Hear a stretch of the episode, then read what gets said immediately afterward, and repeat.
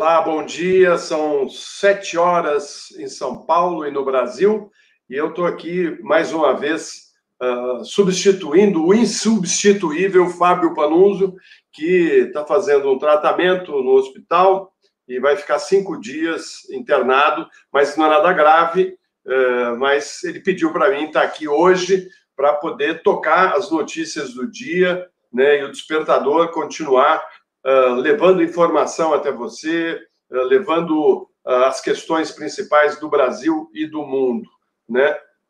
antes de começar, gostaria de chamar a Lu. Bom dia, Lu. Bom dia, tudo bem com você? Tudo. E aí? Aqui Luciana também. Julião, né? É. Descobri agora que é São Paulina, Ju? Eu, eu torço para São Paulo, eu torço para São Paulo. Mas você sabe que eu comecei minha carreira cobrindo o Santos. Eu cobri o Santos muito ah. tempo, na época do Cabralzinho. Você vê que você, você nasceu em Santos e torce para o São Paulo. Eu nasci em São Paulo e torço para o Santos. É o Alvinegro da Vila Belmiro, né? E tem, é um time que merece respeito, né? O que a gente não está vendo aí nos últimos tempos, infelizmente. Exato. Né? Exatamente. O futebol brasileiro anda mal, né? Das pernas. Mas vamos para as notícias, né? Antes de dar as notícias, vamos ver aqui, ó. Quem chegou primeiro hoje foi o Adolfo Neto. Ele já deu bom dia aqui para a TV Democracia às 5 horas e 15 minutos. Acordou cedo. Eu acordei um pouco mais cedo. Acho que eu acordei eram 5 horas. Você acordou que horas, Lu? Olha, eu 5 da manhã aqui é dia, porque meus gatos sempre me acordam às 5 da manhã. Eu não tenho o meu despertador. Aliás, você gostou da vinheta nova, Floresta? Linda, muito boa. Muito eu boa. Eu vontade de dançar, assim, dá vontade de dançando. Enfim, Bom, 5 da manhã eu tô, de, eu tô de pé com os gatos, aí eu dou aquela enroladinha e depois a gente toca o dia.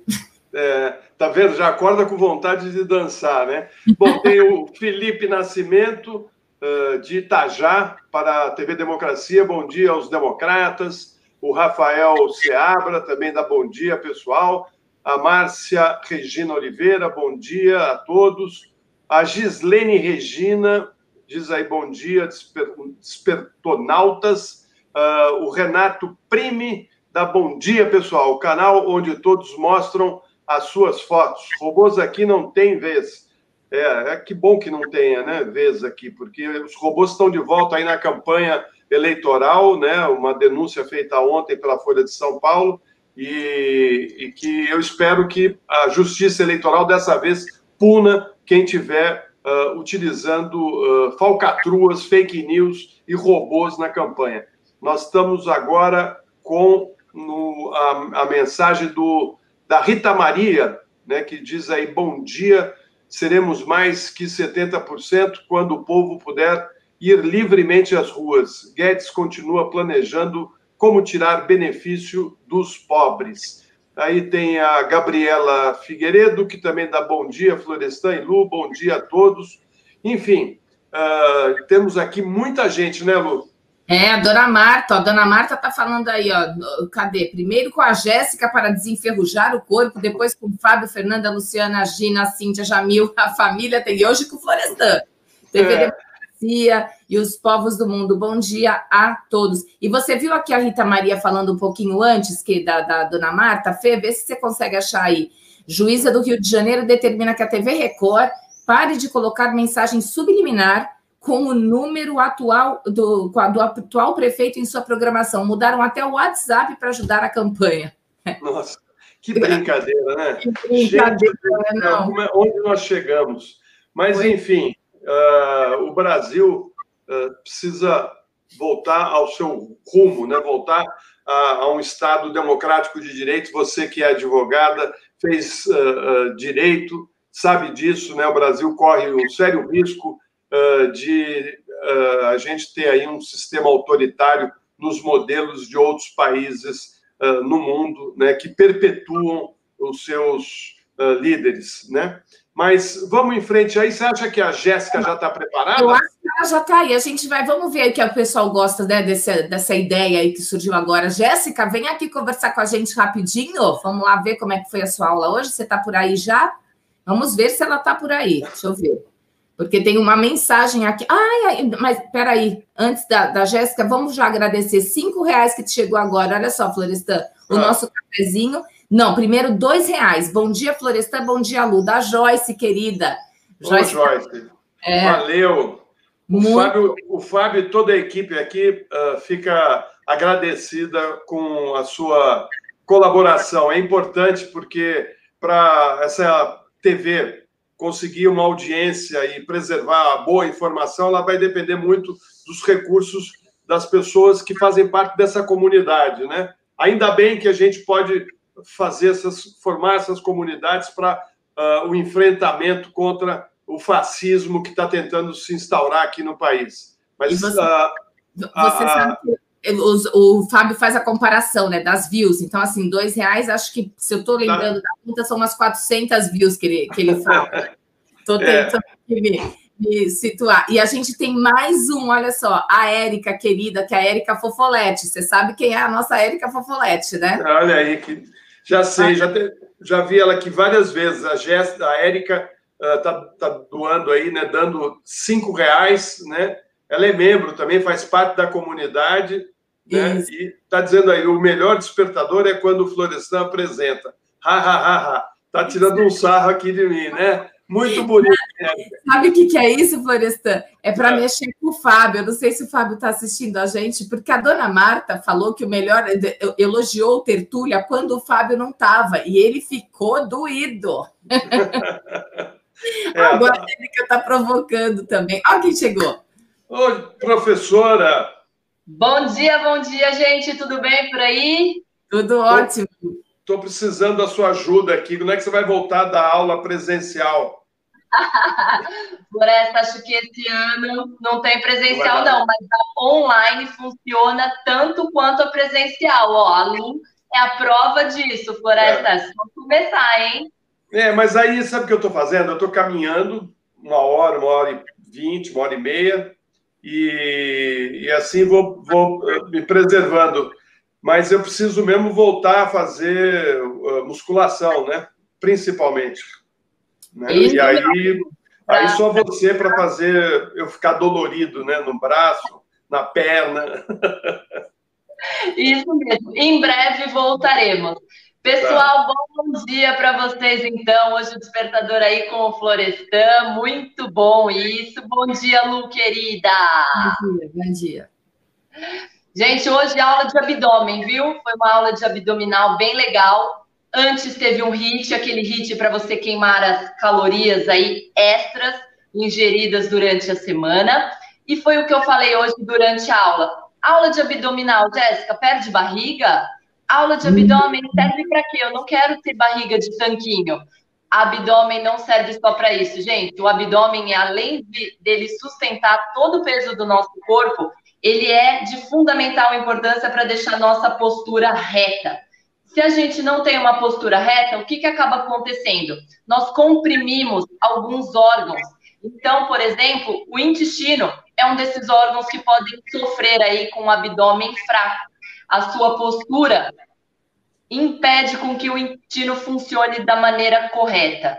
Então, preste atenção no seu abdômen também, porque é muito importante deixá-lo fortalecido. E amanhã é a nossa aula para iniciantes.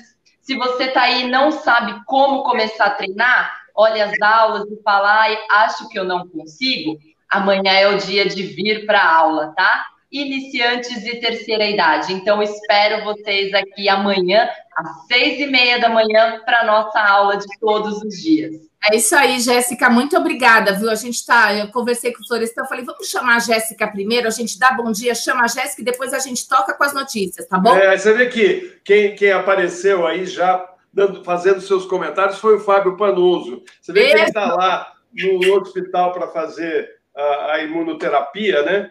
E está assistindo o programa, acordou cedo, separou as notícias, né, preparou. Uh, aí fica fácil apresentar. Chega aqui, está tudo arrumadinho, ele deixou tudo pronto, né? Ele já está dizendo aí, ó, tem poucas likes, né? Vamos dar likes aí, porque nós o estamos chefe, precisando. O chefe está pedindo, hein? Coraçõezinhos para você, Fábio. Fica bem aí volta logo, tá bom? E vamos para a notícia, então, tudo bem, Jéssica? Se a gente já começar vamos, a correr agora? Vamos correr, mas vamos dar antes a, a qual que é o Instagram da Jéssica mesmo? É personal underline Jéssica, é isso no Instagram?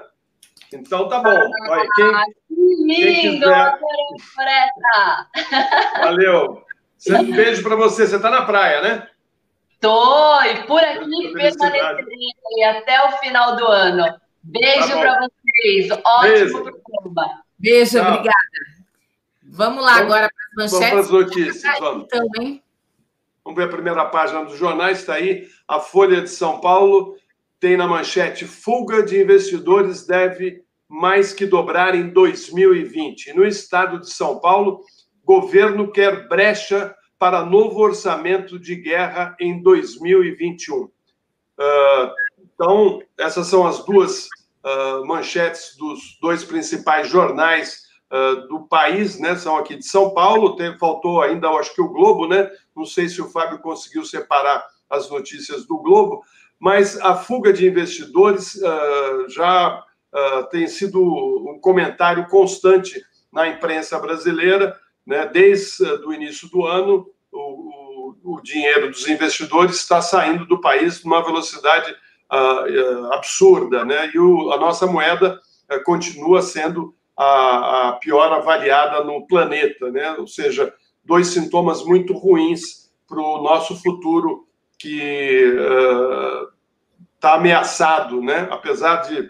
ter aumentado as vendas no comércio. Mas vamos em frente aí Quais são as notícias de hoje, uh, Lu? E já, a gente já começa até tá com os investidores. É.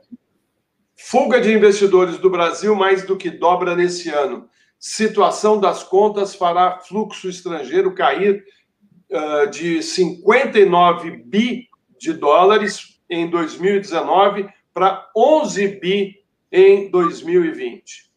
Vamos lá, a fuga de investidores estrangeiros do Brasil das aplicações de risco em 2020 deve mais do que dobrar em relação ao registrado em 2019. O saldo entre aplicações e retiradas de não residentes ficará negativo em 24 bilhões de dólares. Isso equivale a 134 bilhões de reais entre janeiro e dezembro. Em 2019, as saídas somaram 11,1 bilhões de reais, o equivalente a 62, oh, desculpa, 11,1 bilhões de dólares, equivalente a 62 bilhões de reais. Para investimentos direcionados ao setor produtivo, geralmente de longo prazo e voltados à ampliação de empresas comerciais e industriais, o Brasil também atrairá bem menos dinheiro neste ano, cerca de 49 bilhões de reais, antes 73 bilhões em 2019. Somando diferentes tipos de entradas e saídas, o Brasil terá fluxo positivo de dinheiro estrangeiro em 2020 de apenas 11 bilhões de reais. Isso é bem abaixo dos 59 bilhões de reais de, oh meu Deus, bilhões de dólares. Eu estou hoje trocando tudo aqui. De 2019 é dólares, gente, é 11 bilhões de dólares para 59 bilhões de dólares. Desculpe. É. Então, é a, a tendência, né, Lu, é, é esse essa fuga aumentar, principalmente por conta do descaso do governo federal com a floresta amazônica, com o Pantanal. Isso está causando uh, uma imagem, causando não, já causou, né, uma imagem péssima no mundo, né? A gente teve a informação ontem de que empresas e ONGs uh, se uniram né, lá no, na, na, na, Inglaterra e pediram ao governo uh, inglês que tome uh, atitudes enérgicas para boicotar os países que estão destruindo uh, as florestas tropicais. Né? Isso era um recado ao Brasil, e nesse grupo, pela primeira vez, que reúne ONGs e empresas uh, multinacionais, a gente tem a Nestlé né, e o McDonald's. Né? Então, a coisa pode se complicar ainda mais, e o governo ainda mantém esse Ricardo Salles né, passando a boiada, né, abrindo a porteira e passando a boiada, destruindo tudo que vê pela frente para distribuir terras, para fazer especulação imobiliária uh, na orla marítima, né, tirando a restinga. Mas esse tema vai ser discutido hoje. Você acompanhe no Tertúlia, porque o Ricardo Carvalho vai estar aqui, o Capo Bianco também, e a gente vai discutir a fundo essa questão, o que os impactos disso na economia brasileira e também no planeta, né? Porque quando você destrói a mata, você está destruindo a vida no planeta. Mas vamos em frente. É isso aí. Só para dar um. Fernanda. O Fábio está falando porque, para justificar aí para quem não consegue acompanhar o chat, né? O Globo está fora do ar. Então é só por isso que a gente está sem a capa do Globo. E eu queria fazer aqui, antes da gente continuar, só um comentário que eu já vi aqui no chat. O Van Halen, né?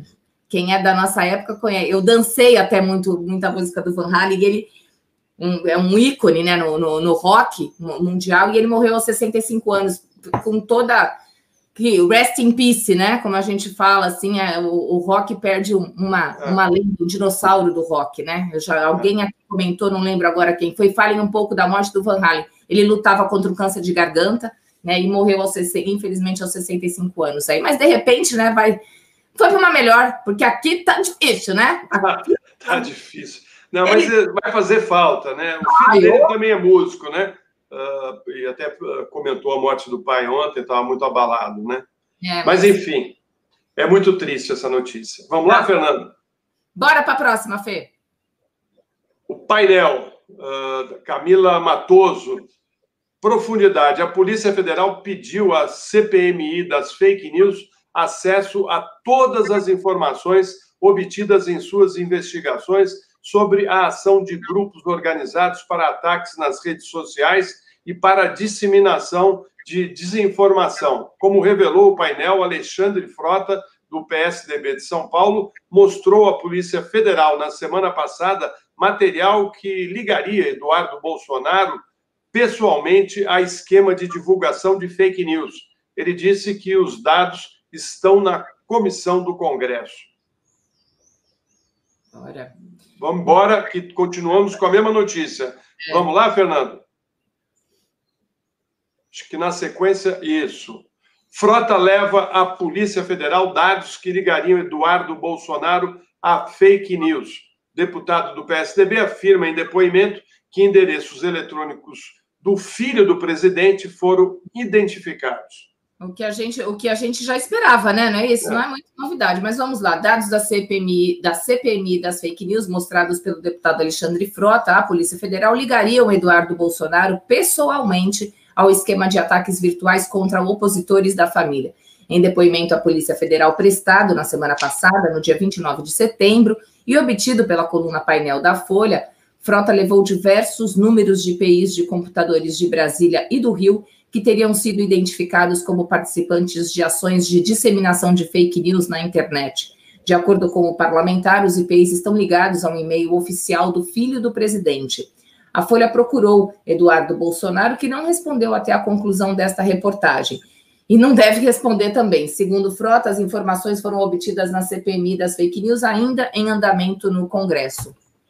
Pois é, Lu, eu fico me perguntando aqui Uh, isso vai dar em alguma coisa? Pelo jeito, não, né? Porque tem escândalos e escândalos e mais escândalos dessa família e até agora nada. Até agora, uh, o Fábio continua levantando aquele seu uh, papelzinho, né? Onde está escrito lá os 89 mil reais depositados na conta da primeira-dama e o marido dela não responde nem ela. Né? Isso sem falar no dinheiro doado por uma empresa para a, a compra de, de uh, medicamentos ligados à Covid, né? aliás, eram testes uh, para serem aplicados nas pessoas, e a primeira-dama decidiu repassar esse dinheiro para igrejas ligadas a Damares. Né? Então, nós estamos mesmo num país onde tudo é possível, nada é apurado com profundidade e ninguém, até agora, uh, foi responsabilizados pelos crimes que cometeram. Né? A gente vê o Queiroz aí,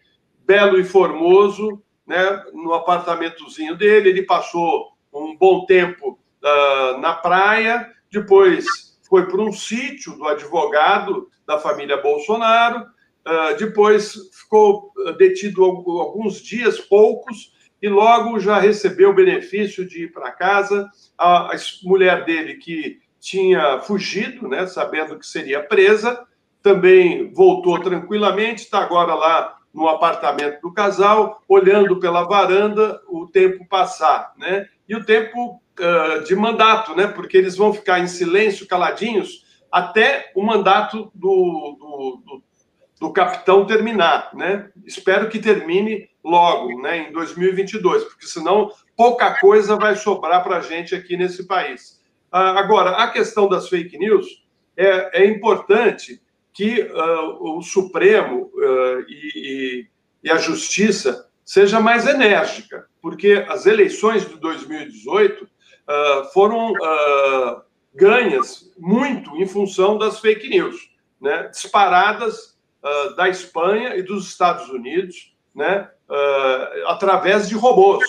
E esses, esses robôs continuam sendo vendidos aos, aos uh, candidatos. Né? Então, espero que a justiça seja rápida e uh, elimine uh, rapidamente esses candidatos que estão usando de falcatruas para ganhar a eleição. Né? Vamos aguardar, porque depois que eu vi aquele abraço né, do ex-presidente Toffoli no Bolsonaro, um abraço de amigos, né? Eu, eu fiquei assim olhando, gente do céu, uh, tive que esperar uh, para ver essa cena, né? Porque quem não sabe, o, o Toffoli fez a carreira dele no PT. Ele foi, ele foi uh, da, do, do, grupo que, de uma certa maneira, prestou assistência jurídica ao PT em Brasília. Depois teve em vários outros cargos, né? Inclusive na advocacia geral da República, né?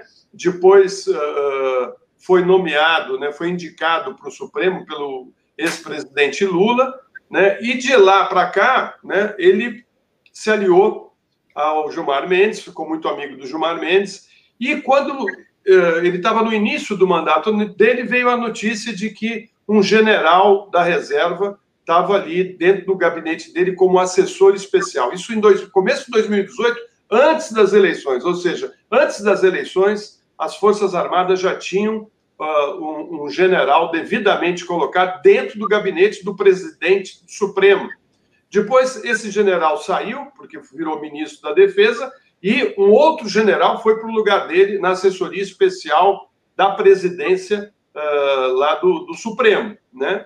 Então, uh, fica a pergunta, né? Por que, que tinha um general lá dentro? Aliás, esses dois generais foram indicados pelo Vilas Boas, né, o principal articulador político dentro das Forças Armadas do capitão na campanha de 2018. Né? Fica aí, então, ah, uma série de indagações para todos fazerem em casa ah, que, que, tipo de relação o Toffoli tinha com, com, com as, ou tem ainda né, com as Forças Armadas, com o Bolsonaro, né? E se essas fake news não forem investigadas, será que tem alguma coisa a ver com com essas relações? Não sei. É, tem mas comentários aqui. Tem uns, comentários, tem uns, comentários, sobre isso, senão a gente não consegue dar conta aqui. Vamos lá. O André, o capitão, ó, o capitão agora está com o Supremo e Congresso na mão. Não vai dar em nada, que nem né, a gente estava. Você chegou a comentar. E o Didi está falando aqui: isso é suficiente para a perda do mandato dele? Ou ainda tem que passar por todo o rito de votação na Câmara? Se sim, para esta última pergunta,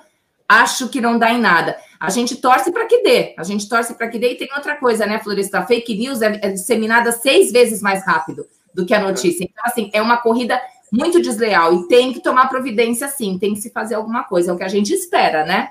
Tá bom. Aqui Vamos lá, a... Vamos lá porque eu já estou levando bronca aqui da Andréia. Vamos correr que tem muita notícia. Vamos lá, então. vamos lá, então, vamos para o próximo.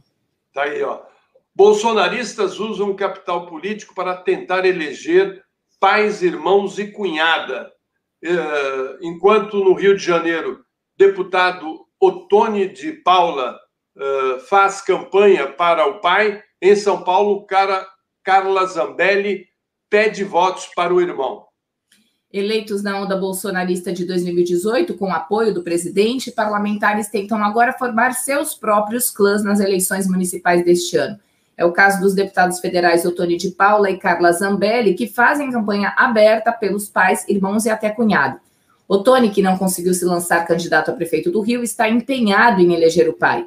Ele tem usado seus perfis em redes sociais, que somam mais de um milhão de seguidores, para pedir apoio ao pai, que se apresenta aos internautas como Otoni de Paula Pai. Ele é candidato a vereador pelo Solidariedade partido que está na coligação do atual prefeito do Rio, o Marcelo Quirivella, que é do Republicanos.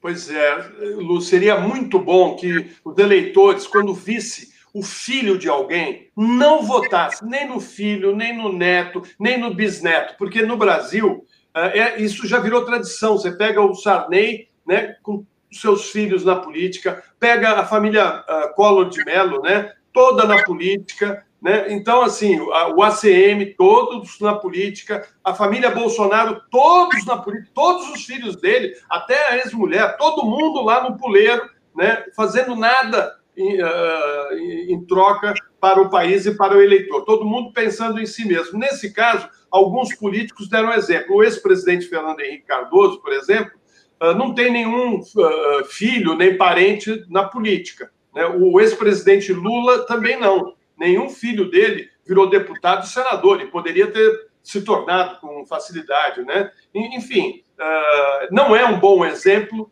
ficar colocando a família na política usando né, da, das facilitações que uh, os pais vão abrindo caminho. Né?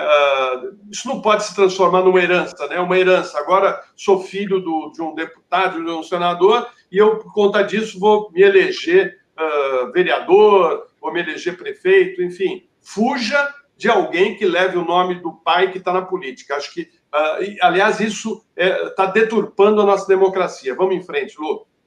Vamos lá que tem, olha, tem doação aqui, Alexandre Nascimento, 10 reais pra gente, olha só, que legal. Bom dia, Florestan, Lu e todos da TV Democracia. É inaceitável realmente a utilização pelo Estado da máquina pública e mídias digitais para perseguir adversários políticos, né? Com relação ao que a gente estava falando agora há pouco. Vamos lá para o próximo, então, né? É, é, é, hora de comparar, né, Florestan? As pessoas. É lógico. Que... Eu acho que não é nem assim, acho que mais do que ver se está da família, é se, se, se, presta, né? Se Zé fez um bom serviço, se tem uma história política que foi íntegra, né? Porque daí, até se for para continuar uma coisa legal, acho que até vale, mas eu acho que as pessoas têm que saber votar primeiro, tem que aprender. Eu, eu acho que, em princípio, uh, não é bom, né? Filho sair candidato, porque, uh, enfim, uh, eles falam tanto, né? Em, em pessoas terem uh, o esforço próprio para conquistar e para vencer na sociedade capitalista, né? Enfim, eu sou, eu sou contra, mas vamos lá. Próxima notícia na tela aí, Fernando, aí, ó. O ASEF articulou com Flávio a indicação de Cássio Marques ao STF. O advogado e Flávio Bolsonaro levaram o nome de Cássio como sugestão ao presidente para a vaga no STF. O nome do indicado à próxima vaga do Supremo Tribunal Federal, Cássio Marques, chegou a Jair Bolsonaro através de um esforço conjunto entre o advogado Frederico Wassef e o senador Flávio Bolsonaro, segundo fontes próximas ao Palácio do Planalto. O Wassef já trabalhou na defesa de Flávio e foi denunciado recentemente pela Lava Jato do Rio de Janeiro. Há alguns meses, o advogado teve um encontro com o desembargador do Tribunal Regional Federal da Primeira Região, quando o magistrado ainda estava em campanha com o Superior Tribunal de Justiça. O Asif e Flávio Bolsonaro, então, levaram o nome de Cássio como sugestão ao presidente para ser indicado ao STF. O Fábio, lá atrás, quando saiu o nome dele, ele falou assim: vamos ver por que, que surgiu o nome do Cássio. Ele falou isso lá quando foi sugerido. É, o ASEF também está meio escondidinho, sumiu, né? Uh, foi para o fundo do mar e está lá só com os olhinhos de fora, assim, mas pelo jeito continua tendo relação com a família, influindo aí na indicação uh, do próximo uh, ministro do Supremo, né? Fico imaginando o Moro, né, que vai pegar um avião e diz que vai embora para os Estados Unidos. A mulher dele diz que ele já cumpriu a sua tarefa. Eu não sei que tarefa que ele cumpriu, né? Porque na realidade ele acabou indo servir ao, ao Bolsonaro né, de uma certa maneira, ajudou o Bolsonaro a ser eleito, eh, depois foi espirrado para fora, né, e agora está desmoralizado por conta da Vaza Jato, que mostrou os diálogos uh, dele e da força-tarefa da Lava Jato, mostrando que uh, o uso político uh, interferiu e muito em todo esse processo que jogou o país não só à beira do, do, do, do, precipício econômico, né, com a destruição de, de várias empresas nacionais, como também colocou em risco a nossa democracia. Mas tem mais alguma coisa para falar aí sobre os nossos internautas? É, Eles estão lembrando aqui, né? O César Bucão, o pai do Collor, o senador Armando de Mello, matou outro senador a tiros dentro do plenário. E aí o Valder está falando que na Zona Sul de São Paulo tem um vereador, Milton Leite, que tem um filho deputado federal e outro deputado estadual. São várias histórias, né? A gente, assim, a gente fica amanhã aqui falando, porque tem exemplo bastante. Vamos é. lá, então. Cadê, Fefe? Boa. É isso aí. Senadores questionam exageros em currículo e Cássio defende lisura. Indicado ao STF, teve de explicar credenciais acadêmicas. Mais cedo, disse não ser amigo de Bolsonaro. O juiz federal Cássio Nunes, ele tem 48 anos, indicado pelo presidente Jair Bolsonaro a uma vaga no Tribunal Federal, Supremo Tribunal Federal, precisou dar explicações nesta terça-feira a um grupo de senadores sobre suas credenciais acadêmicas.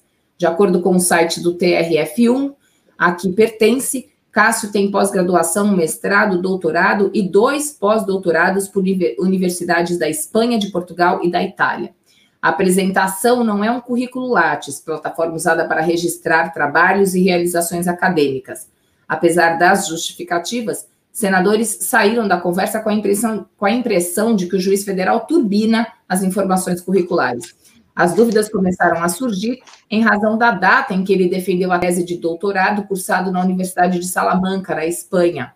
De acordo com os registros da instituição, a defesa do trabalho ocorreu no dia 25 do mês passado, conforme levantou a folha nos bancos de dados da instituição, poucos dias antes de ser indicado pelo chefe do executivo à vaga de Celso de Mello.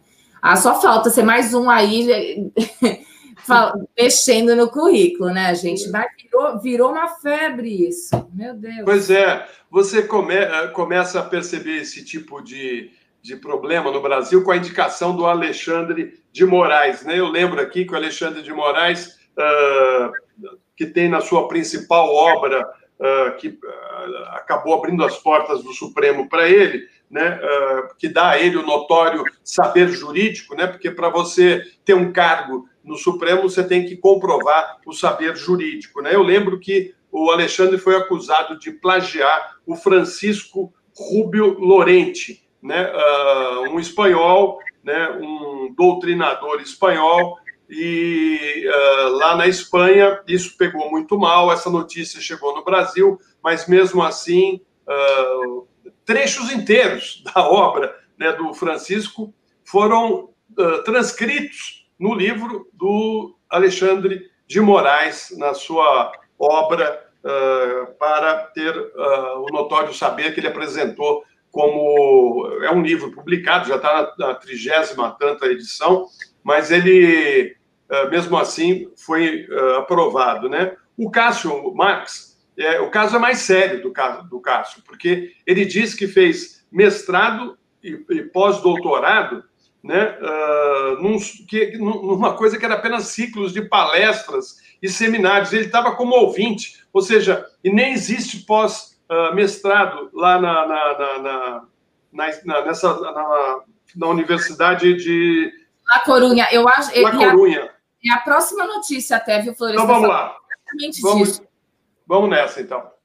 Oh, Vamos um... lá. Universidade nega dar pós que Marques diz ter feito. Instituição espanhola afirma que, indicado ao STF por Bolsonaro, fez apenas um curso de cinco dias. Ele possui dois pós-doutorados, mas concluiu o doutorado há 11 dias. Pois é, ó, o que você falou, esse curso de cinco dias deve ter sido como ouvinte, né? Vamos ver aqui o que diz a notícia. O currículo acadêmico apresentado pelo desembargador Cássio Nunes Marques, indicado do presidente Jair Bolsonaro ao Supremo Tribunal Federal, traz um curso de pós-graduação que não é confirmado pela Universidade La Coruña, na Espanha. A informação foi antecipada ontem pelo estadão.com.br. Nos últimos dias, a reportagem consultou as uni universidades citadas no currículo apresentado por Marques sobre os cursos que ele diz ter feito. No documento que enviou ao Tribunal Regional Federal da Primeira Região, publicado no site da Corte, Marques cita que concluiu pós-graduação em contratação pública pela Universidade La Coruña. A instituição, porém, informou que não oferece nenhuma pós-graduação deste curso. Abre aspas, informamos que a Universidade de La Coruña não ministrou nenhum curso de pós-graduação com o nome de postgrado em contratação pública, declarou a universidade em resposta enviada ao Estadão. Olha aí. Olha, que bonito. Então, bonito, mas aí isso acontece.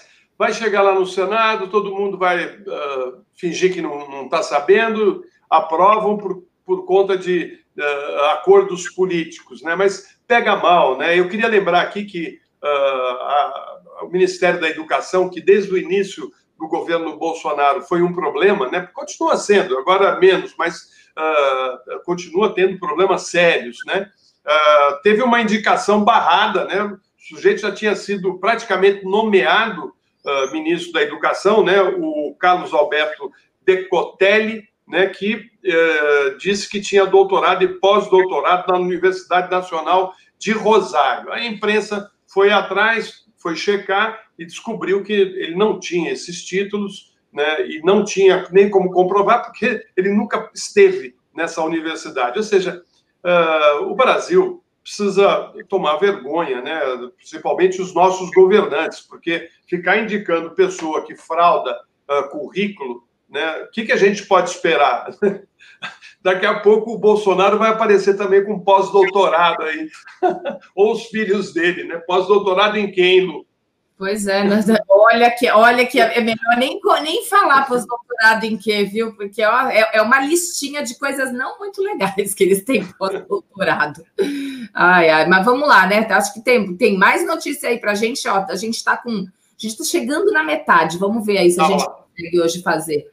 Eleição de 2022 molda disputa em São Paulo. Definição de chapas e candidatos do maior colégio eleitoral do país teve participação direta de atores da próxima campanha presidencial. A declaração pública de apoio do presidente Jair Bolsonaro ao candidato Celso Russomano anteontem demonstra que a formação das chapas para a disputa pela Prefeitura de São Paulo teve impacto direto dos principais atores que devem protagonizar a eleição presidencial de 2022. Além de Bolsonaro, que deve concorrer à reeleição, o governador João Dória, o ex-ministro Ciro Gomes e o ex-presidente Luiz Inácio Lula da Silva influenciaram na escolha dos candidatos, montagem das chapas, composição das alianças e definição de estratégias nas eleições do maior colégio eleitoral do país. Líder nas pesquisas de intenção de voto, o deputado Celso Russomano só topou disputar pela terceira vez a prefeitura paulistana após receber sinalização de apoio de Bolsonaro, que chegou a afirmar que não se envolveria nas eleições municipais. O presidente mudou de ideia e declarou apoio a Russomano, segundo ele, para combater uma frente anti-Bolsonaro, encabeçada pelo prefeito Bruno Covas, candidato à reeleição, e o governador João Dória, que pretende se candidatar em 2022. É o, que, é o maior colégio eleitoral do país e sempre essa disputa, né, para que São Paulo fique aí nas mãos dos, do partido, né? Então, cada um puxar para o seu lado mesmo. É, bom, uh, vamos ver. Eu não sei se o Bolsonaro uh, vai ter tanta influência, talvez no primeiro turno, porque a avaliação dele na cidade de São Paulo é ruim, não é boa, né? Então, mas tem um grupo de eleitores dele que pode garantir ao Russumano estar no segundo turno. O Dória também não tem eh, cacife porque ele está sendo mal avaliado. Então, acho que o, o, o, atual prefeito vai querer manter distância sem colocar o nome do Dória uh, ligado a ele. O ex-presidente Lula tem um candidato pouco conhecido e, ao mesmo tempo, é muito amigo, muito chegado do Boulos, do Guilherme Boulos. Então, também não sei qual vai ser o papel do Lula na, nessa eleição. Né? Então, eu, eu, essa notícia, para mim, vamos aguardar para ver, porque uh, muita coisa pode acontecer, muitas surpresas podem ocorrer nessas eleições municipais em todo o Brasil. Uh, Eu queria só lembrar, Lu, que uh, o ex-presidente Fernando Henrique, o ex-presidente Lula e a ex-presidente Dilma receberam nos seus mandatos vários títulos de professor honoris causa das principais universidades do mundo, do mundo. Né? O Lula recebeu várias, o, o ex-presidente Fernando Henrique também e a ex-presidente Dilma também. Eu quero ver qual vai ser a primeira universidade que vai dar um título de doutor honoris causa para o nosso capeta. Você, você imagina qual? Não? Deve ser alguma ligada. Bom, deixa para lá, vai. É, agora, deixa eu te falar. Eu, eu vou mandar um, para você o um elogio, inclusive, ao Roberto Silva. Não sei se o Fê consegue puxar aí, às 7h36. Florestan, Bom vê-lo em vários canais que se preocupam com o futuro do país. Aí depois ele Bom, faz uma para mim. TVD e Luciana são primordiais. Olha, muito amor para vocês. Valeu. Grande abraço, Roberto. Obrigada, querido. Vamos lá, vamos continuar. Vamos lá. eu estou tentando dar conta dos comentários também de acordo com as notícias, né? Para a gente não fugir muito do, do assunto. É. Vamos lá, então. Para Silas Malafaia, Universal faz jogo estratégico nojento. Pastor critica apoio da igreja de Edir Macedo à indicação de Cássio Nunes para o STF.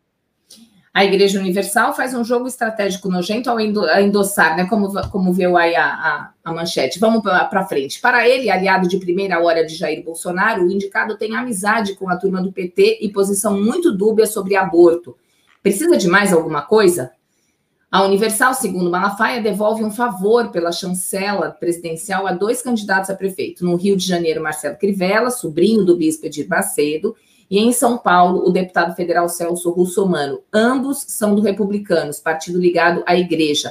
Na bancada evangélica, circula a versão de que Malafaia já esteve mais em alta com o presidente Bolsonaro.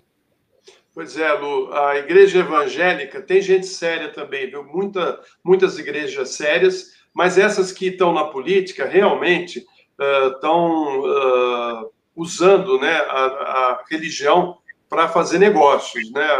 Principalmente você pegar os, os parlamentares que estão lá uh, em Brasília, você vê que tudo é negociado, né? Eu acho que religião e política não, não, não, não conduna, sabe? Não, não, dá liga, entendeu? É, é sempre um problema, né? O Malafaia agora está desesperado porque ele queria ter uh, poderes dentro do Supremo. Isso é uma luta política das igrejas, né? Enfim, estão eh, aos gritos aí, né? Mas acho que a Universal, que já apoiou o Fernando Henrique, já apoiou o Lula, já apoiou a Dilma, agora está com um candidato que parece feito para ela, né? Que é o Bolsonaro. Tem um perfil da Igreja Universal do Reino de Deus. Vamos em frente. Pois é, temos, temos superchat aí, eu doação. Eu não confundo na, na, nos termos, mas olha só. Temos, deixa eu subir aqui, que aqui para mim já foi. A Mônica, o PT deveria apoiar o Boulos em São Paulo e o PSOL apoiaria a Benedita no Rio de Janeiro. Tá aí o comentário da Mônica. Obrigada pelos cinco reais. É o cafezinho que eu chamo, ou, ou mil, mil views. Mil views, eu acho. Eu, eu, eu acho até, viu, Lu, que houve um erro aí estratégico dos progressistas em relação a essa eleição. Eles deviam ter uh, se unido e lançado candidatos uh, em conjunto para fazer esse enfrentamento. Quiseram pulverizá-las, cada um lançando seu candidato. No final, poucos vão conseguir chegar ao segundo turno. Tem aí no, no Rio Grande do Sul a Manuela, que está bem, né? tem uh, em Recife né? a, a Raiz, enfim, tem alguns nomes Uh, progressistas que estão bem nas pesquisas, mas seria muito melhor se eles tivessem se unido no Rio, em São Paulo, em Belo Horizonte. Né? Agora nós vamos pagar um preço por isso. E a eleição está aí em novembro, 15 de novembro, uh, é a eleição para vereador e prefeitos da, da, de todo o país. Vamos em frente com as notícias, Fernando. Empresário diz à Polícia Federal que Eduardo Bolsonaro ajudou a intermediar contato com pastor para a criação de rádio conservadora.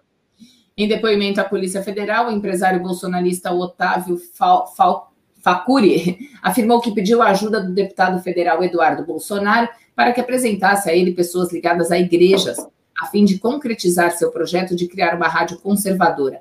Facuri é um dos investigados no inquérito que apura a realização e financiamento de atos antidemocráticos. Na oitiva realizada em 30 de setembro, o empresário relatou que um radialista que lhe prestou consultoria afirmou que muitas rádios estavam ligadas a pastores de igrejas. Facuri afirmou que, diante disso, solicitou a título de amizade a Eduardo Bolsonaro se ele conhecia e poderia apresentar algum desses pastores ou pessoas ligadas a igrejas com o objetivo de apresentá-los ao declarante. Facuri disse que queria ter ideia de valores de aluguel de rádios. O empresário contou que Eduardo Bolsonaro trouxe a informação obtida por meio do pastor R.R. Soares e lhe passou o contato dele para que seguisse com as tratativas. Facuri disse, porém, que não procurou o R.R. Soares e que a criação da rádio continua em fase de planejamento. Então, a porteira aí na área da distribuição de concessões uh, públicas de rádio e emissoras de TV está aberta desde a época do Sarney, né? Ali passou uma boiada na época do Sarney, depois, no período do Fernando Henrique, continuou a porteira aberta. O ex-presidente Lula foi mais contido, né? A, a Dilma, então, uh, acho que pouca coisa fez, mas eu quero lembrar que muitos políticos conseguiram essas concessões, entre eles o, o próprio Aécio Neves, que tem uma rádio lá uh, em Minas, né? Que foi uma concessão dada a ele, por quê? Porque ele era político, filho, neto do Tancredo, senador, ex-governador, aliás, pesa sob é, denúncias pesadas contra ah, dinheiro que teria sido ah, investido nessa rádio do Aécio Neves. Aliás, os processos do, do Aécio Neves são vários, mas ele consegue ah, sobreviver, né? como todo bom tucano, a justiça vai deixando ele passar e ele vai sobrevivendo. Mas vamos em frente, Lu. Vamos lá para o slide 14. Toca daí, que eu depois vem para cá. Tá bom. Setembro de 2020 foi o mês mais quente da história, afirma Centro de Meteorologia Europeu. Temperatura foi 0,05 grau Celsius acima, superior à do mesmo mês de 2019 ondas de calor atingem regiões como São Paulo, Áustria e Oriente Médio, e gelo no Ártico encolhe mais do que a média. Isso aí, Austrália, né? São Paulo, Austrália, Oriente Austrália, Médio. É, Austrália, Austrália. Vamos lá. Um levantamento divulgado esta quarta-feira pelo Centro de Pesquisas Global Copernicus Climate Change mostra que setembro de 2020 foi o mês mais quente da história o registro é 0,05 graus Celsius superior ao visto em setembro de 2019, que detinha o recorde até agora. A tendência é que as temperaturas permaneçam altas até o final do ano. Desta forma, 2020 pode se tornar o ano mais quente já registrado por cientistas, superando o patamar de 2016. Ambas as datas são marcadas por um esfriamento do Oceano Pacífico Equatorial, que proporciona a formação do fenômeno Laninha. O C3S é um sistema desenvolvido pelo Centro Europeu de Previsões Meteorológicas de Médio Prazo, que monitora o clima do planeta. O centro publica boletins mensais sobre as alterações observadas na temperatura global da superfície do ar e outras variáveis climáticas. É, aqui, pelo menos, eu não tive inverno, não sei como é que foi em São Paulo, mas aqui acho que foi uma semana de inverno só. É, foi verdade. É, o inverno foi muito uh, pouco aqui, o frio foi muito pequeno. Ah, aqui no sudeste do país. Mas eu estou vendo aí que a, a Cíntia já está ali a postas. Ah, que bom, ó. E a, a, chegada da Cíntia, vamos já agradecer, porque a Pavlova Caterine Segala, esse nome lindo que o Fábio gosta também muito, mandou é bonito. um sticker de 1. 1,99. Muito obrigada, viu? Muito obrigada. Parece, parece nome de romance uh, dos grandes escritores uh, russos, né? Concorda, Cíntia? Tudo bom, bem? Bom dia. Bom dia, concordo sim, né? É, parece mesmo aquelas coisas assim, qualquer romance desses do século XIX, né? Muito é. bonito esse nome. É. Um, nome um, nome forte, composto. Cíntia, deixa eu saber, eu falei para falei o pessoal o slide 14, a gente estava no 12, é que eu fiquei com o 14 na cabeça, gente, porque a gente vai dar uma puladinha do 14, é por isso. Tem que lembrar aí, viu? Fica ligado, Fê, que a gente vai dar uma puladinha depois, tá? Mas tá vamos bom. para a Cíntia, porque o próximo slide até estava falando, a gente ia entrar nos Estados Unidos, né? Você quer que a gente leia antes? É, né? Leia aí para ver lá. tem a ver comigo aqui. É, exato. Ah, tá aí. Trump reforça negacionismo e vê Biden subir nas pesquisas. Presidente indica ida a debate enquanto redes sociais reagem às suas falas. Pois é, um dia depois de transformar uma alta hospitalar em espetáculo midiático, o presidente Donald Trump mostrou outra vez que a infecção por coronavírus não abalou seu discurso negacionista. Nesta terça, a mensagem postada ainda no hospital, segundo a qual os americanos não devem ter medo da Covid, ganhou reforço com a versão 2.0 da narrativa, da narrativa de que o vírus é uma gripezinha. No Twitter, o republicano escreveu que muitas pessoas, todos os anos, às vezes mais de 100 mil, morrem por causa da gripe em seguida, questionou: Vamos fechar nosso país? Não, aprendemos a viver com ela, assim como estamos aprendendo a viver com a Covid, muito menos letal na maioria da população, foi o que disse o Trump.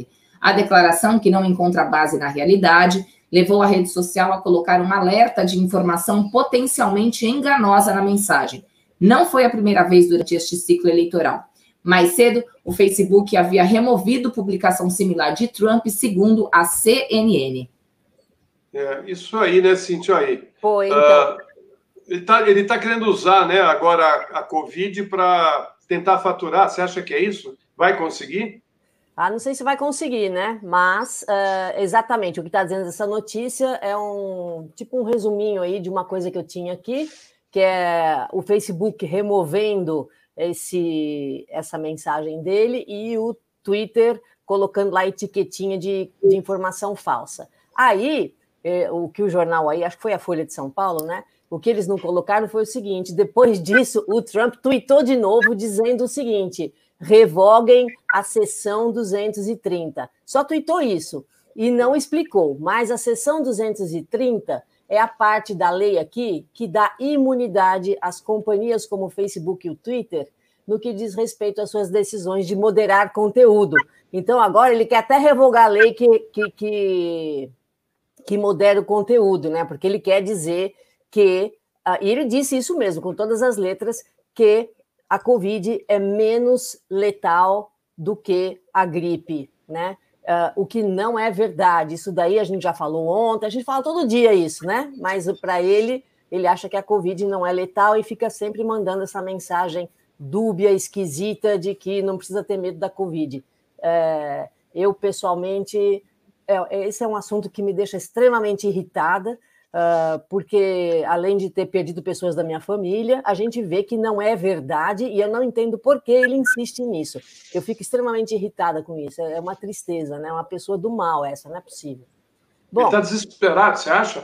Uh, não, eu, porque... não, eu acho que ele é descolado da realidade, entendeu? É. Então eu não, eu não sei se ele, eu não sei se ele percebe, não, mas eu acho que ele é é ruim mesmo, ele é malvado e ele, ele tem um ego tão inflado que o fato dele estar de volta na Casa Branca e não mais no hospital, ele pensa que ele é que ele é o super-homem, entende? Que ele não, que a Covid não fez nada para ele. Ele não entende que ele recebeu um tratamento médico ao qual ninguém tem acesso, só ele, né? Seria um tratamento muito caro. Ontem... Mascara, mascara os efeitos, não é isso?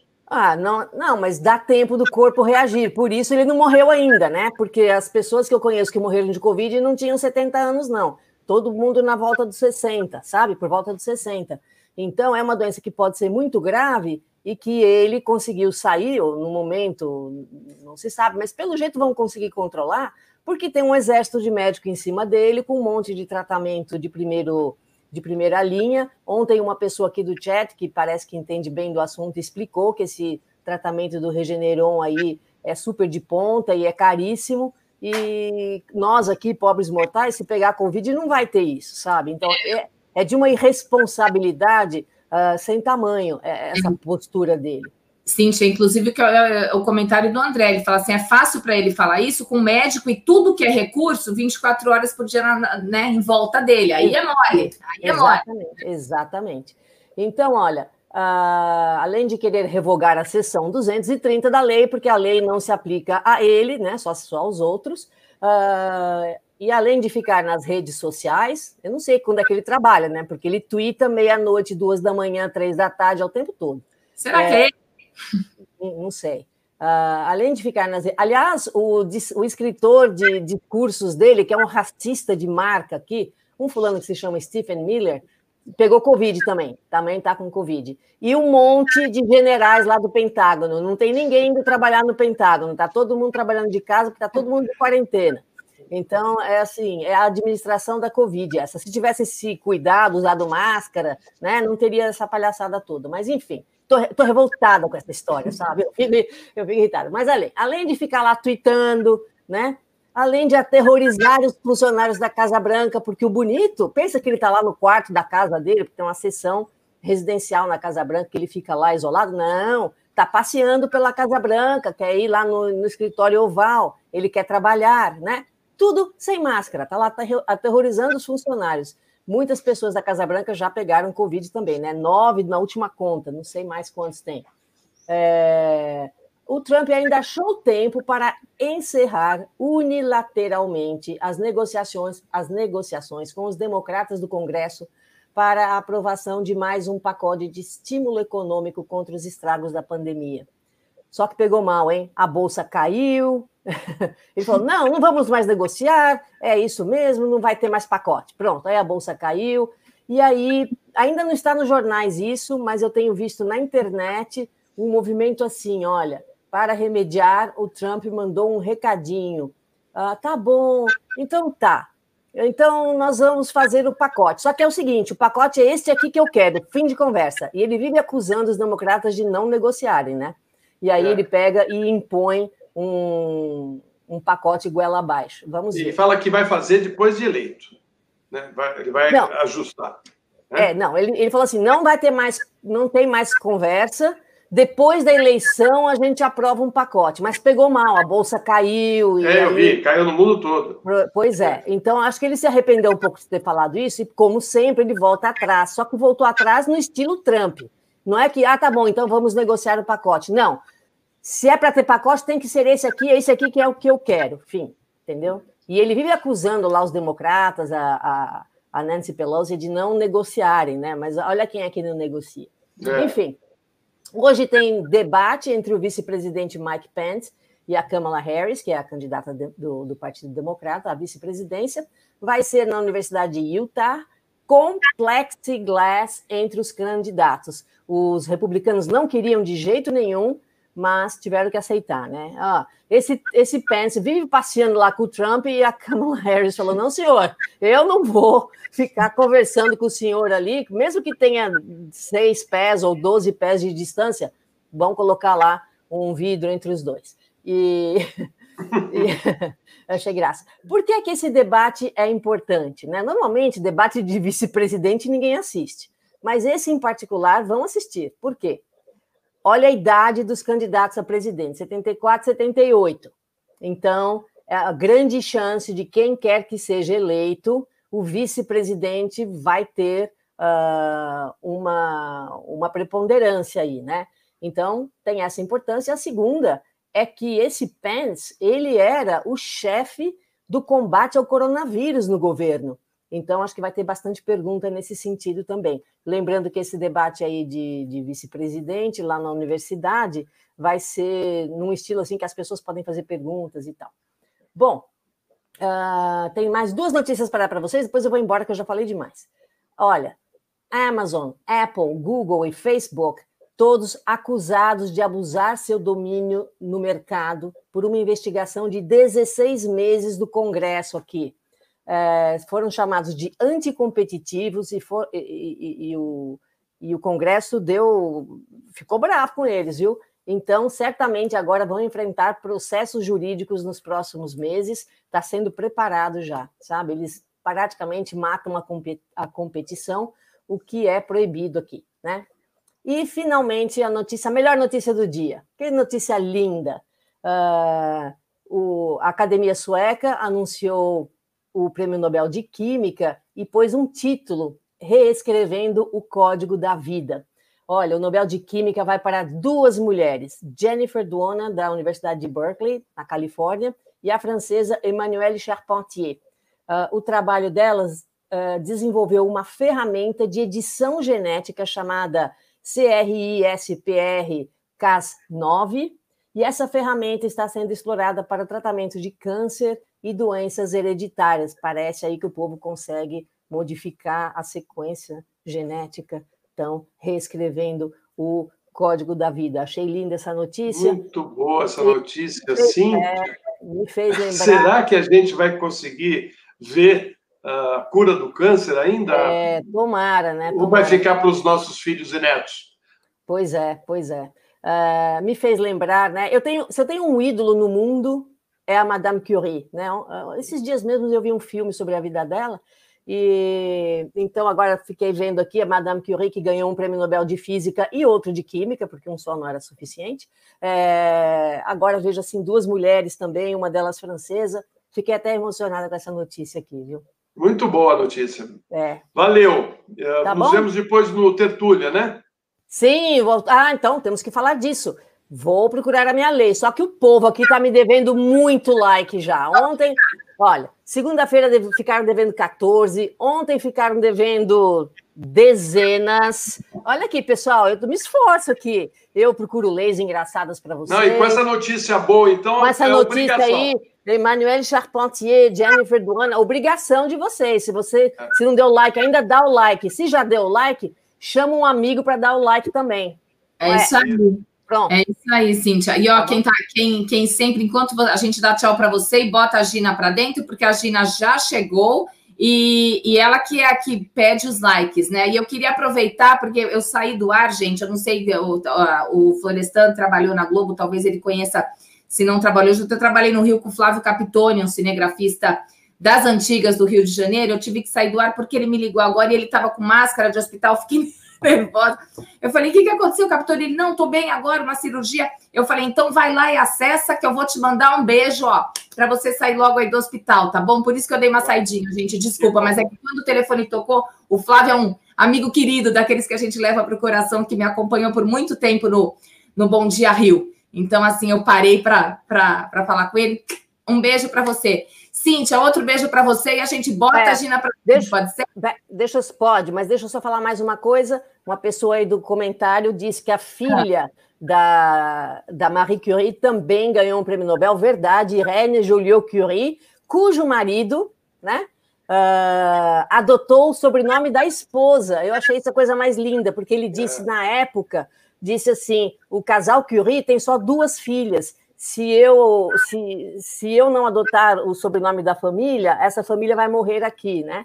Então, uh, ficaram conhecidos como Joliot Curie, Curie, então, esse casal que também ganhou um prêmio Nobel mais tarde, tá bom? Nossa, Beijo para vocês. Muito legal. Tem uma peça, As Insubmissas, do Oswaldo Mendes, que fala dessas mulheres que fizeram a diferença na história do planeta, né? Isso. Uh, Gente. E e assim, muitas não ganharam o Nobel e trabalharam juntas, ah, fizeram quase tudo sozinhas, e o prêmio era entregue para o homem que trabalhou junto com elas, e o, sendo que eles ficavam constrangidos, porque não podia Mas... entregar para a mulher o prêmio. Mas foi o caso da Marie Curie, cujo marido brigou com a Academia Sueca e falou: se não incluírem minha mulher, eu não vou receber prêmio nenhum. E aí o prêmio foi dividido entre eles e o Becquerel também né? Esse primeiro é prêmio, prêmio Nobel que eles receberam, tá bom? Olha, Valeu. quem não conhece a história da Marie Curie, vai ver filme, ler livro, porque é a coisa mais linda do mundo, uma pessoa de uma humanidade inacreditável, tá bom? Valeu. Beijo, até mais tarde. Tchau. Tchau. Beijo. Eu tenho um comentário aqui que a Cíntia está ouvindo, ela vai ver. O Anderson falando assim, Floresta, o, o excesso de bronzeamento artificial afeta o cérebro do Trump. bom, muito Pode ser. O Jamil é. também está aí. Vamos subir os dois já de uma vez? Ah, bora lá. Vamos dois, Vamos então. Lá. Aí, ó. E aí? Olá, olá. Bom, buongiorno. Opa. Buongiorno, Gina. Buongiorno, buongiorno a tutti. Per la, per la, la, like, like, like, like. Dona Marta, buongiorno para a senhora. Fábio, que está nos ouvindo, olha, buongiorno para você. Bonjour, uh, Jamil. Comment allez-vous? Ça va? Ça va bien, ça va ah. bien. Tô adorando isso. Vocês estão, eu vou falar bom dia mesmo, gente. Vou... então, vamos começar pelo Jamil, Gina, que depois você sempre encerra em alto astral, né? Porque, sei lá, as notícias, as notícias lá uh, da Suíça, às vezes não são muito boas, né, Jamil? Parece que os bilionários estão ficando mais bilionários, mais ricos, né, com a, a pandemia, e os pobres mais pobres, né, como sempre no planeta. Como sempre, Florestan, de fato é curioso porque a gente achava, não, a pandemia vai ser diferente, é, vai haver algo diferente, o mundo vai mudar, etc. E hoje o BS, que é um dos maiores bancos do mundo, o Banco Suíço, é, publicou seu novo relatório sobre os bilionários, não sobre os milionários, Florestan, sobre os bilionários do mundo, e concluiu que nos seis primeiros meses da pandemia, os bilionários ficaram mais bilionários e o número de bilionários também aumentou.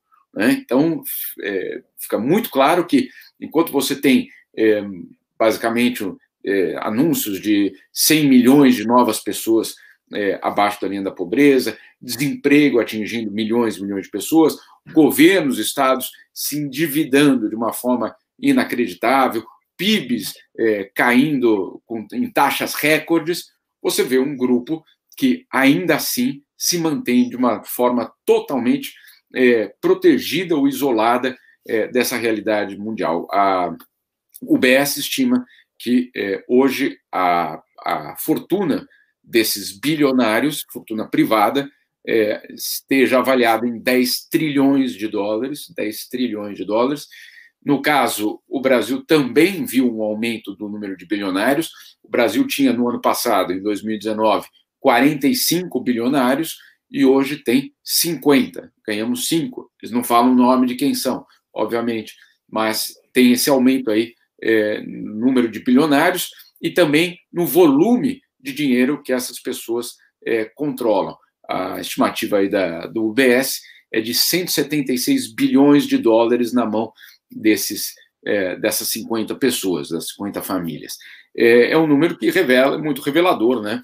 É, justamente desse momento. E também é curioso, porque quem mais é, vem ganhando justamente são aqueles do setor de tecnologia e olha que curioso, do setor de saúde, né? Do, dos setores é, que, claro, durante a pandemia é, vieram à tona. E aí, uma, talvez uma mudança até é, do perfil de quem são os bilionários, não são mais os construtores, os, o pessoal automotivo, etc., mas sim o pessoal é, da tecnologia e, claro, principalmente da internet. Quer dizer que os bancos dessa vez ficaram de fora?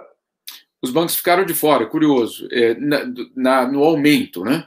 É, claro que não deixaram de, de ganhar, não, é, não, não, não aconteceu isso, mas os maiores avanços aconteceram justamente na área de tecnologia é, e no, na área de saúde. É, na hora, no, essas duas áreas, por exemplo, em 10 anos, o, o volume é, da fortuna da, da, de, de, pessoas envolvidas nisso quadruplicou. Né? Então, não é que aumentou em 10%, em 15%, ele quadruplicou. É, isso, claro, nos últimos 10 anos, também entre 2019 e 2020. São números que são muito reveladores, Florestan, é, de uma sociedade que vive, ao mesmo tempo, um desabamento né, da, da, das condições sociais em muitas partes do mundo, justamente por conta da pandemia, e, de outro lado, é, um grupo. É, são cerca de duas mil pessoas tá, no mundo, é, 2.100, algo assim, 2.100 pessoas que detêm 10 trilhões de dólares. Aqui no Brasil, acho que a pandemia trouxe a fortuna para um grupo grande de políticos e empresários pilantras né, que usaram da doença para desviar recursos de compras emergenciais. Né? A Polícia Federal está investigando, mas muitos casos já se tornaram público eu não gosto de pré-julgar ninguém, mas uh, o que, ao que parece, isso aconteceu não só no Brasil, em outros países, uh, uh, o oportunismo de políticos e empresários em surrupiar o dinheiro público da saúde, dinheiro que emergencial para atender ao enfrentamento da pandemia. Mas é isso aí, Jamil. É, eu acho que você tem toda razão em, em, colocar mais um. Eu tô, só estou vendo aqui o, o, os dados para não, não errar, mas era isso mesmo, 10 trilhões. É, isso que você citou é também fundamental. É, esse informe certamente não está falando de corrupção, é, são ganhos é, legítimos, no, no caso.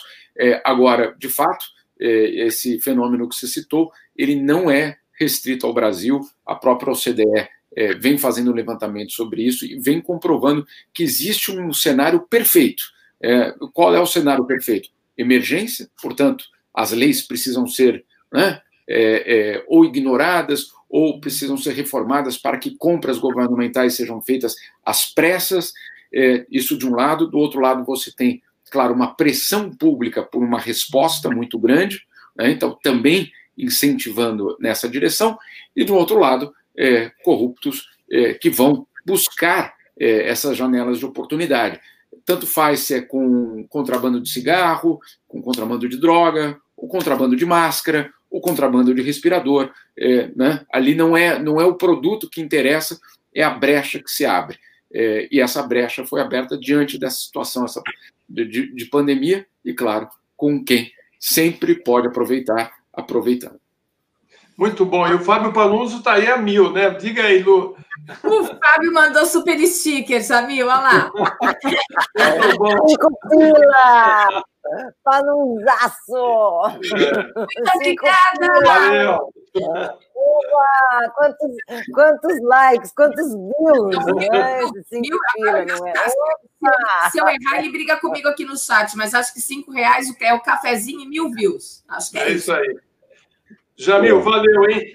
Tudo de bom. Muito obrigado, viu? Bom dia para você. Bom dia, bom dia, Gina. Bom dia, Lu. Bom dia. É, por favor, Fê, dá para voltar esse comentário aí? É proibido ser charlatão na Itália? É mesmo, viu, gente? Proibido por lei, viu? Não tem charlatão aqui. Não, de jeito nenhum. Na Itália? Ah, ah. o que eles chamam de furbo, ou seja, aquele, aquele da lei do Gerson, o espertalhão, hum, hum, hum, não existe na Itália. Bom, e aí, Gina, que você bom, separou para nós? Olha, aí, olha, ah, bom, tem, tem algumas notícias, deixa eu dar um pouquinho da notícia também, que estava pipocando aqui nos no jornais eh, diários, aqui, que é uma notícia mais leve da Itália, que é em relação ao futebol. Os italianos amam futebol e só os italianos também nesse mundo. Então, o que aconteceu? O, o Nápoles, o time do Nápoles, né?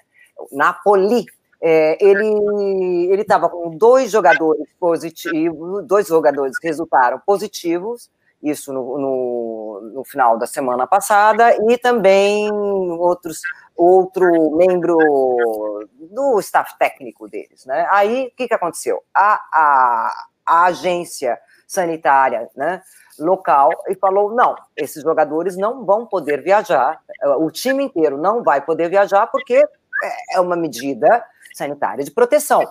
Ok, eles levaram até o fim isso daí. Só que o jogo era contra os Juventus. E o que, que estabelece o regulamento? O regulamento estabelece que se você tiver pelo menos assim, é, 13 pessoas, né, 13 jogadores, caso 11 jogadores e dois membros do, do, uh, do, departamento técnico uh, que são negativos, você pode ir jogar.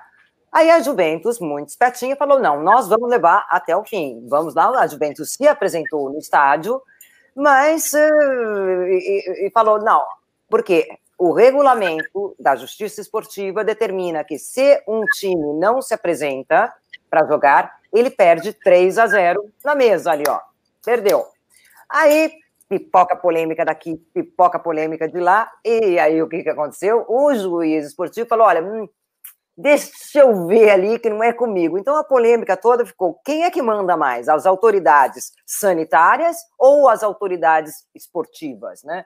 Então, todo mundo do, do, do esporte, do futebol, tal, não, é autoridade esportiva. Nós temos, o esporte praticamente faz um, um, um principalmente o futebol, faz assim um, um, um clã que é, que, que, é, que é só ele. A autoridade máxima é a autoridade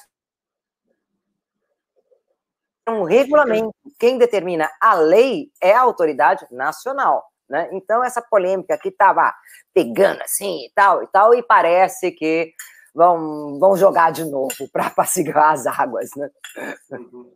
Bom, uh, isso também está acontecendo aqui, né? Uh, o Campeonato Brasileiro chegou a ser ameaçado até de, de, ser paralisado por conta da Covid. O time do Flamengo reclamando que quase metade do time estava com, com Covid, né? Uh, enfim, eu acho até que, que não, não deveriam ter voltado os campeonatos. Infelizmente, mas já é em risco os jogadores, né? Mas já é admitida a presença do, do público nos estádios? Do público não, mas dos jogadores, né? Mas eles são obrigados a viajar, pegar avião, ir para é, disputar Libertadores, disputar campeonato aqui dentro do Brasil. Isso está acontecendo também na Europa, né? Porque o futebol claro.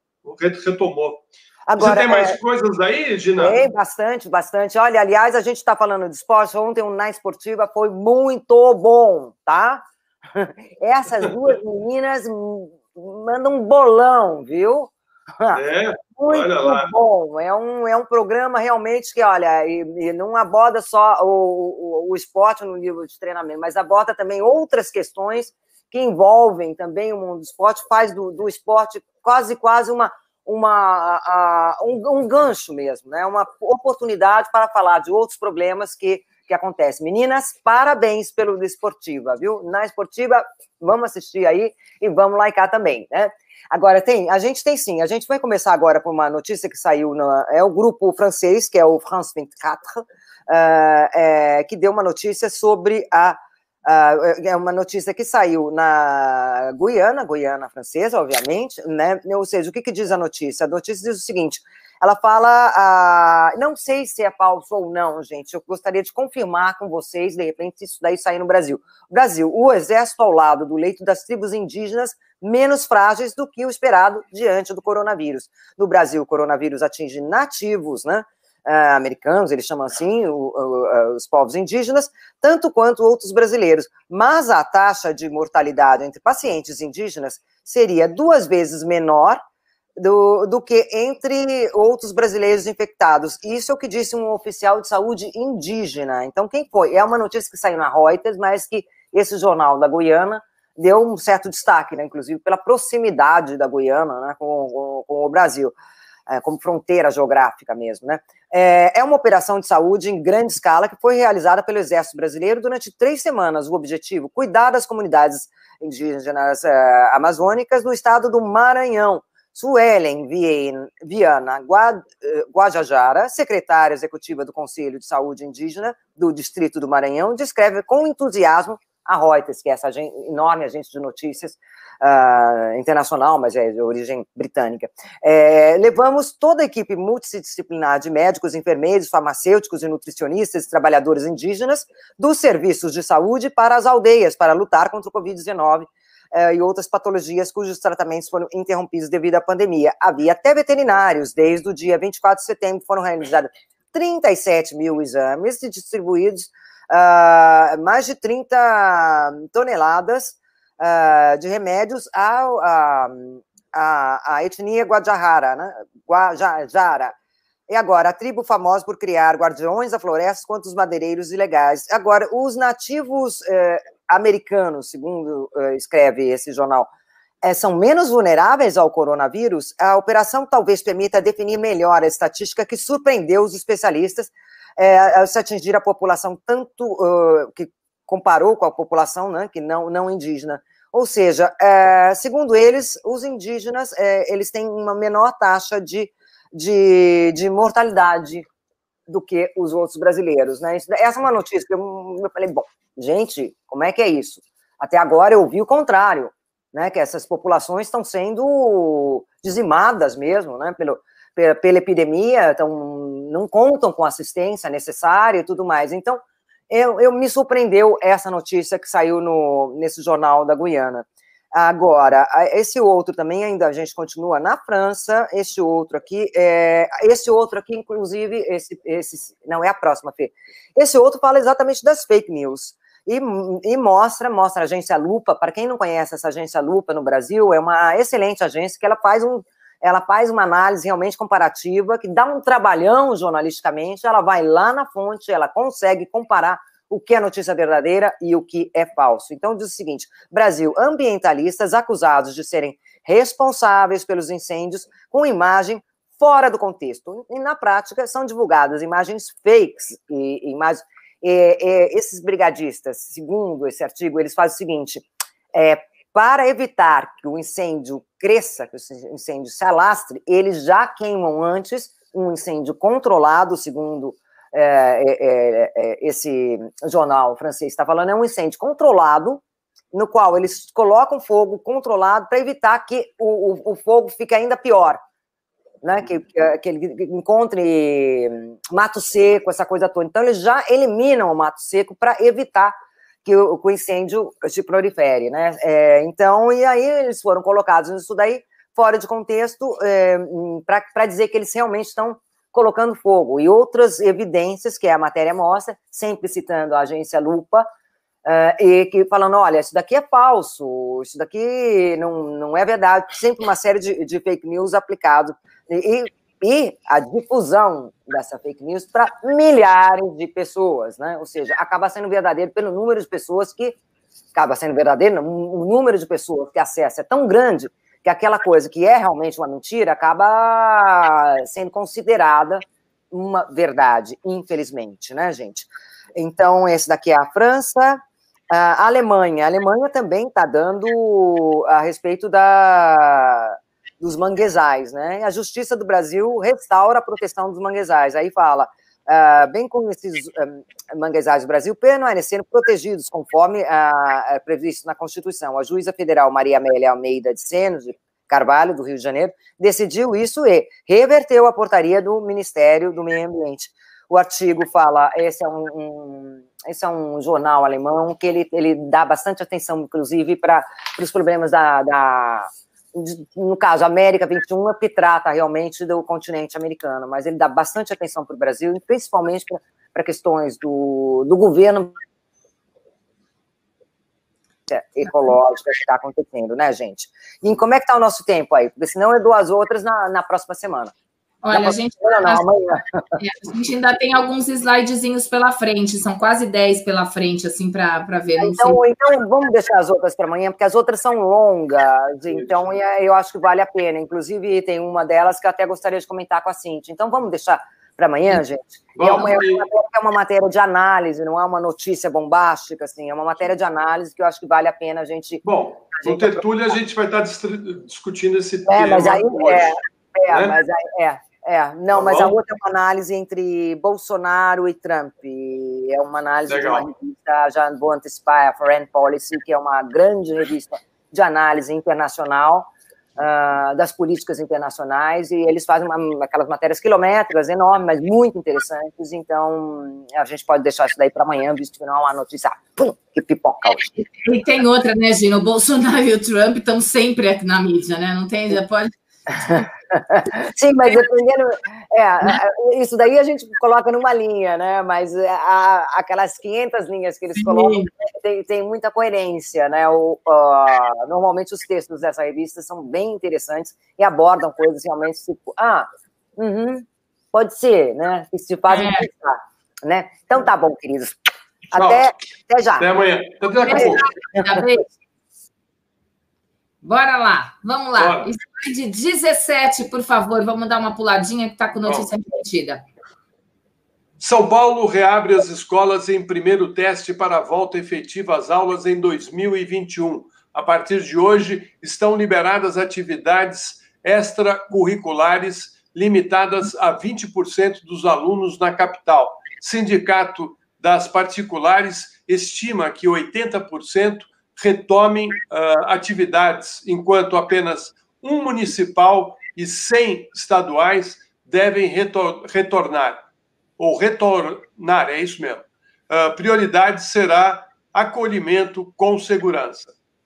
Pois é, isso, a matéria diz que isso representa o primeiro passo de uma retomada gradual que deve ser efetivada apenas no ano que vem. Hoje haverá o primeiro teste.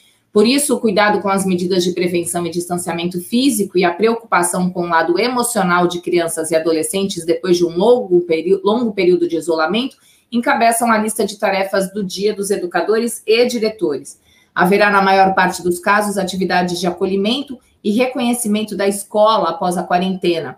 O Sindicato dos Estabelecimentos de Ensino do Estado de São Paulo afirma que 80% das escolas particulares devem reabrir, cerca de 3,2 mil estabelecimentos, mil estabelecimentos.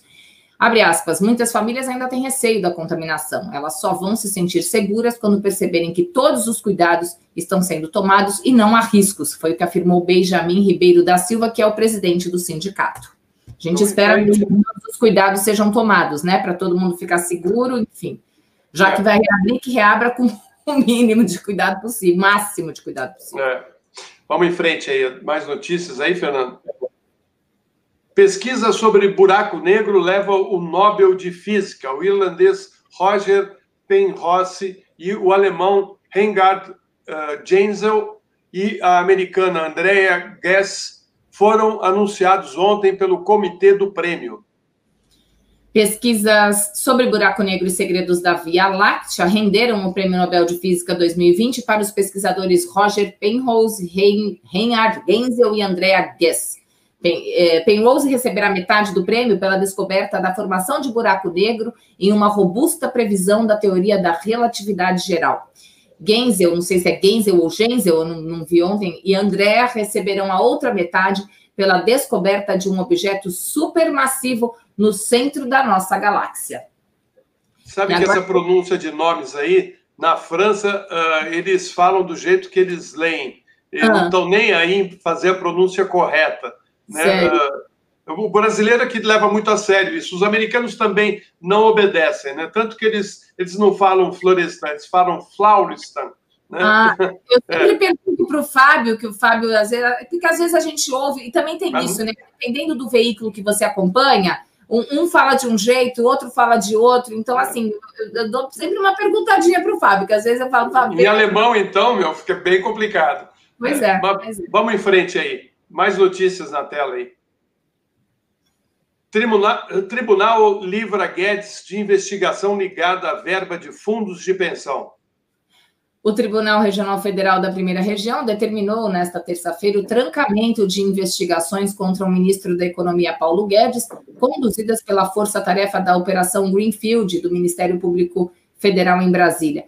Duas apurações foram abertas contra Guedes por suspeita de envolvimento em fraudes nos aportes feitos por fundos de pensão ligados a estatais em dois fundos de investimentos criados pela BR Educacional, gestora ligada ao ministro. Sob supervisão da Justiça de Primeira Instância, o Greenfield, é Greenfield, acho, né? Investigava supostos crimes de gestão fraudulenta e de gestão temerária. As investigações foram, revelado, foram reveladas pela Folha em 2018. As operações suspeitas foram realizadas entre 2019 e 2013 período em que os FIPs ligados a Guedes receberam cerca de um bilhão de reais de fundos como Petros, Previ, que é do Banco do Brasil, Postales, Correios e Funcef, da Caixa Econômica. Bom, não sabemos aí se, a, se ele está devidamente blindado ou não, mas pode ser, né? Ainda sobre a questão da pronúncia, Lu, eu lembro que no Brasil se pronunciava aqui uh, Serena, né? Lembra, tenista? Sim. Serena, Serena na realidade é Serena, é um nome latino. A mãe da, da Serena, né, a Serena, né, deu o nome de Serena em homenagem a uma amiga da América do Sul. Né? E os americanos não sabem falar Serena, falam Serena. E aí os brasileiros aqui falavam Serena, até o dia que uh, eu comecei a comentar e outras pessoas também, aí passaram a chamar de Serena, né? É, e agora, nessa matéria aqui, sabe o que eu estou vendo? Aqui é a primeira coluna fala Greenfield, né? Field Campus, e, e, a, e, o outro lado trocou as letras, daí fala Greenfield, por isso. daí muda, aí fica difícil também, né, gente? Não, não tem mais revisor, né? Impressionante. Aí você vai para o outro parágrafo, tá? As investigações foram reveladas. Quer dizer, não existe mais, né? Aquela, aquele cuidado. E a gente Vamos vai lá? aqui. Vamos lá. A revolta da ala ideológica. Sara Giromini grava vídeo em protesto contra Bolsonaro e Damares. A extremista Sara Ginomini usou suas redes sociais para criticar a falta de apoio de integrantes do governo federal e da ministra de Direitos Humanos, Damares Alves, desde que foi presa em junho. Investigada no inquérito que apura a realização de manifestações antidemocráticas no Brasil, a extremista está em prisão domiciliar usando tornozeleira eletrônica. Em um vídeo publicado em seus stories no Instagram, aos prantos, ela relata estar se sentindo desamparada. A publicação está entre os assuntos mais comentados no Twitter nesta segunda-feira. Muita gente me pergunta o que foi feito, quem nos apoiou. Da parte do Ministério de Direitos Humanos, nada foi feito.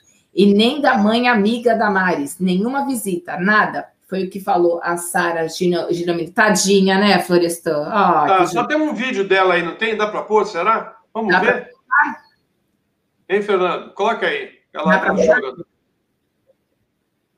Indo na contramão de tudo aquilo que você luta. Você entra em parafuso. As coisas não estão tudo bem comigo. Meus dias são assim.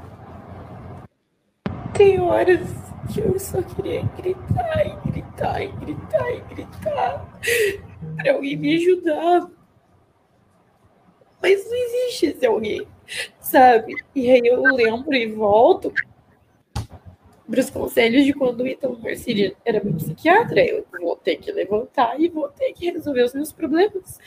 E não tem Bolsonaro para ajudar, não tem Damares para ajudar, sabe?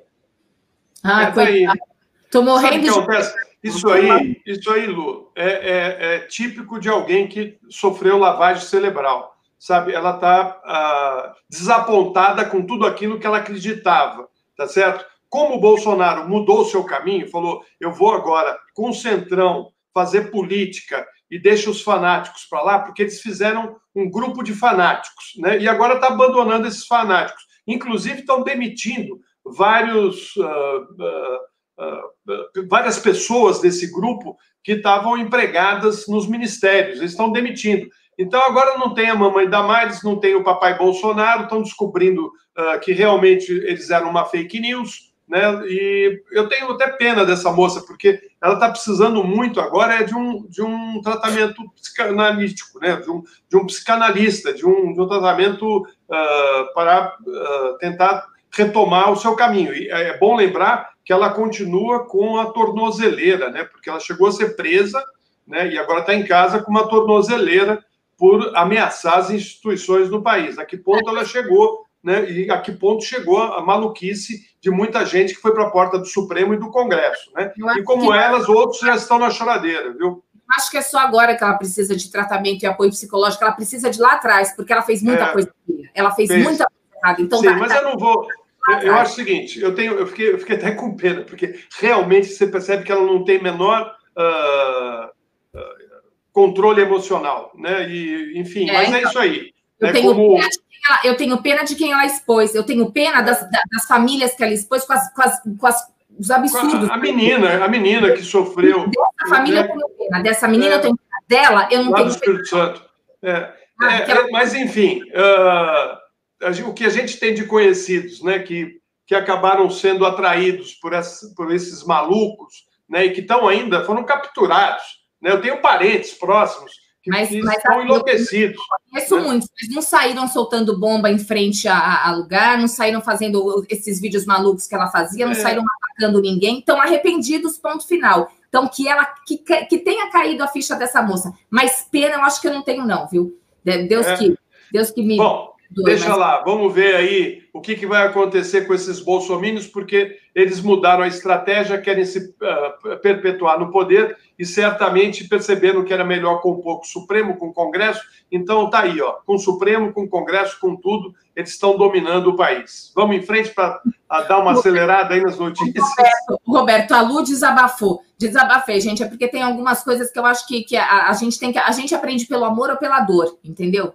Ela, né? É assim que na minha eu, eu levo isso para minha vida. É pelo amor ou pela dor. Você não vai aprender pelo amor, você vai aprender na dor. Então, assim, que, que seja que ela tenha aprendido alguma coisa com isso, né? Pelo menos, vamos lá. Tomara, né, Lu? Tomara que ela encontre um caminho e volte à normalidade, né? Que é o que o Fábio sempre fala aqui, que, que até a mãe dele uh, conseguiu se livrar dessa, dessa maluquice. Eu não consegui ainda tirar uma parente muito próxima dessa maluquice, mas Eu vamos em frente. Mas vamos em frente, vamos lá.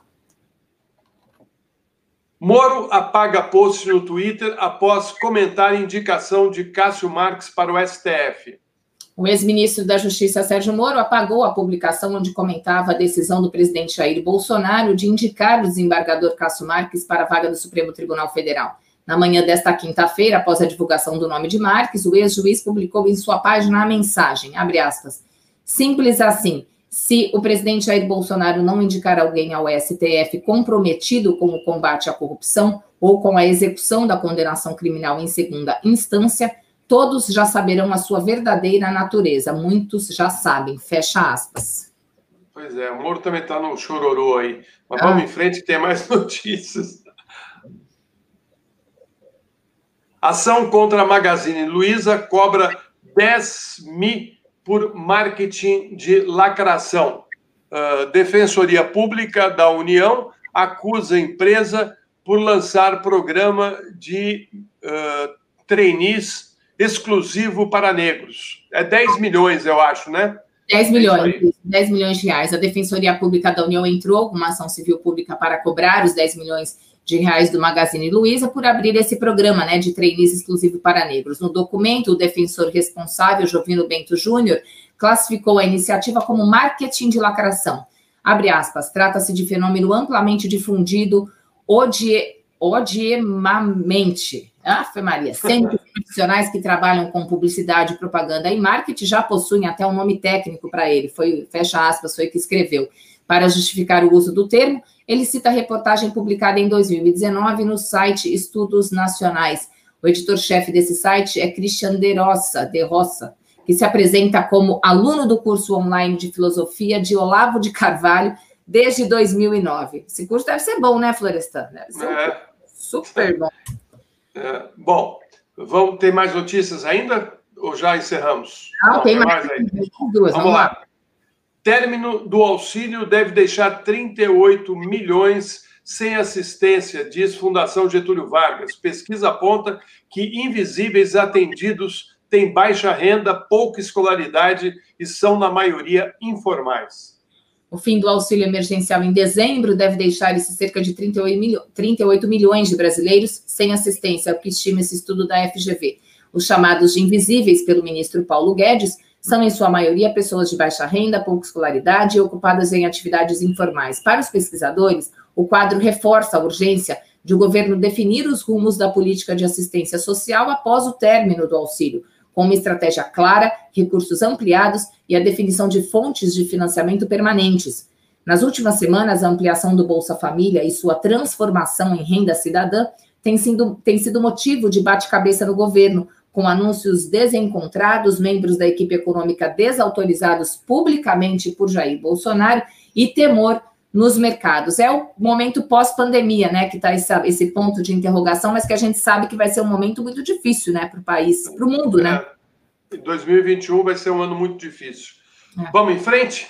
Estamos no, quase terminando, vamos lá.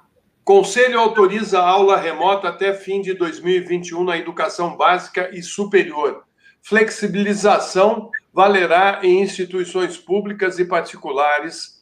Uh, documento será homologado pelo Ministério da Educação e uh, pelo MEC, né?